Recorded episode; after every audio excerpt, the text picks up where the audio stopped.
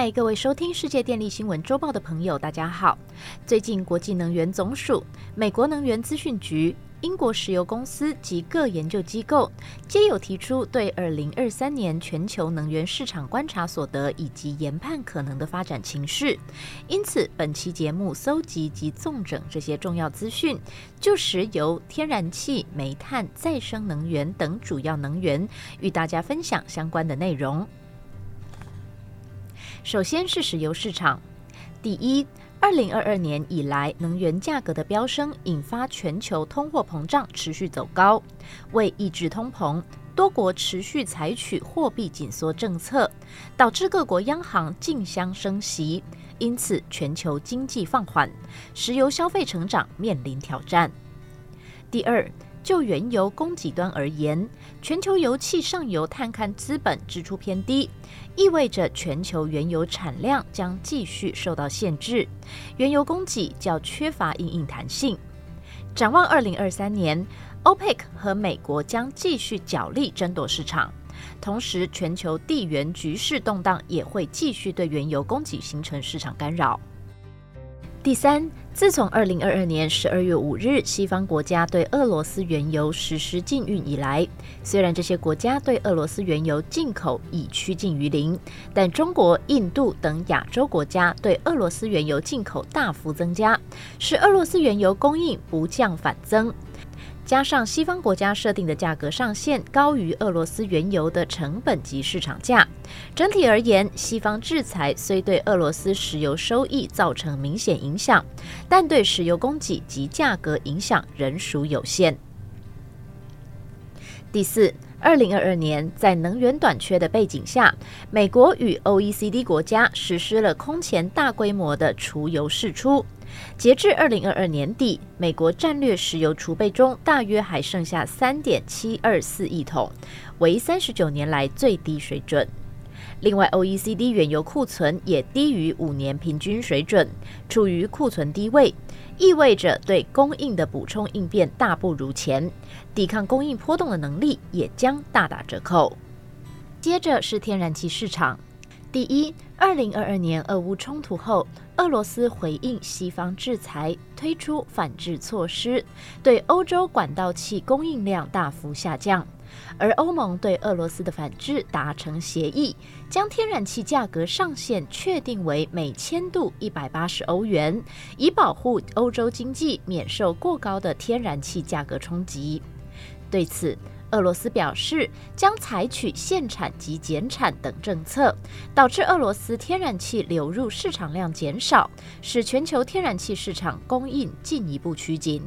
第二，根据标普全球大宗商品发布的二零二三年能源展望分析，全球新增液化产能主要集中在二零二四年和二零二五年，而二零二三年液化天然气产能设施不足，将影响它的供应量成长。全球液化产能困境将成为天然气供应的瓶颈。第三，由于俄乌战争影响。欧洲对 LNG 的依赖转趋迫切，导致欧洲 LNG 海运量需求大幅攀升。仅在2022年上半年，全球 LNG 运输船订单就已经突破100艘，超过此前任何一年的全年订单数量。2023年，LNG 运输能力同样面临考验，运费将维持高档。如此，LNG 运输能力可能成为对 LNG 供应增长的另一个制约瓶颈。第四，展望二零二三年，随着德国、芬兰、希腊等国采购的浮动式接收站陆续投入使用，欧洲 LNG 接收能力将进一步提高。然而，能源咨询机构 Wood Mackenzie 认为。欧洲天然气市场并未走出困境。考虑到亚洲国家，尤其是中国 LNG 需求反弹，加上俄罗斯供应进一步下降，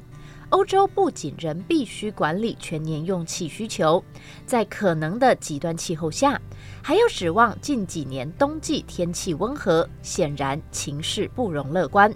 预估供气紧张局面或将持续到二零二六年。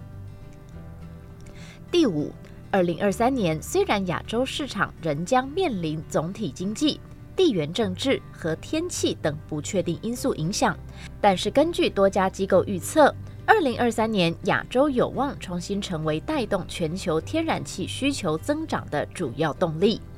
其中，中国天然气消费预计将出现恢复性增长，是影响全球天然气市场的重要因素之一。随着亚洲需求提升，全球 LNG 市场的资源竞争将更加激烈。接着是煤炭市场。第一，世界各国考量俄乌战争，使得能源安全不断受到冲击。尤其在俄罗斯向欧盟地区减少天然气供应后，欧洲各国暂时向更经济且安全的煤炭靠拢，使全球煤炭价格高涨。IEA 估计，二零二二年全球燃煤发电量与前一年同期相比，增长了百分之一点八，创历史新高。而考虑到应对天然气短缺、确保电力供应的双重压力，未来欧洲燃煤发电量都将保持在较高水准，直到二零二四年提高能源效率和发展再生能源产生具体成效后，煤电才有望下降。第二，尽管近两年煤炭生产商的利润创下历史新高，但对煤炭开采的投资并未显著增加。一方面体现在煤炭探勘投入资金减少，另一方面在对煤矿生产设备投资不足，导致矿井的开采能力受限。总体而言，各国政府、银行和投资者以及矿业公司对煤炭，尤其对动力煤投资兴趣不足，资本开支不足，导致全球煤炭供应能力下降。最后是再生能源市场。第一，世界各国对清洁能源技术的投资迅速增长。仅2022年，全球清洁能源技术领域投资金额就高达1.4兆美元，较前一年增长近百分之七十。IEA 在2023年1月发布《2023能源技术展望报告》，指出，世界正进入清洁技术制造新时代，各国的产业战略将成为成败之关键。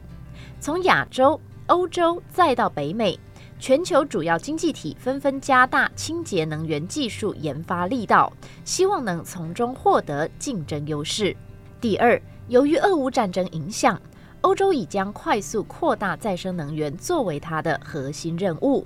但通膨压力、供应链危机和不断上涨的原材料成本，使欧洲再生能源获利能力受到影响。尤其在高度集中的风电市场，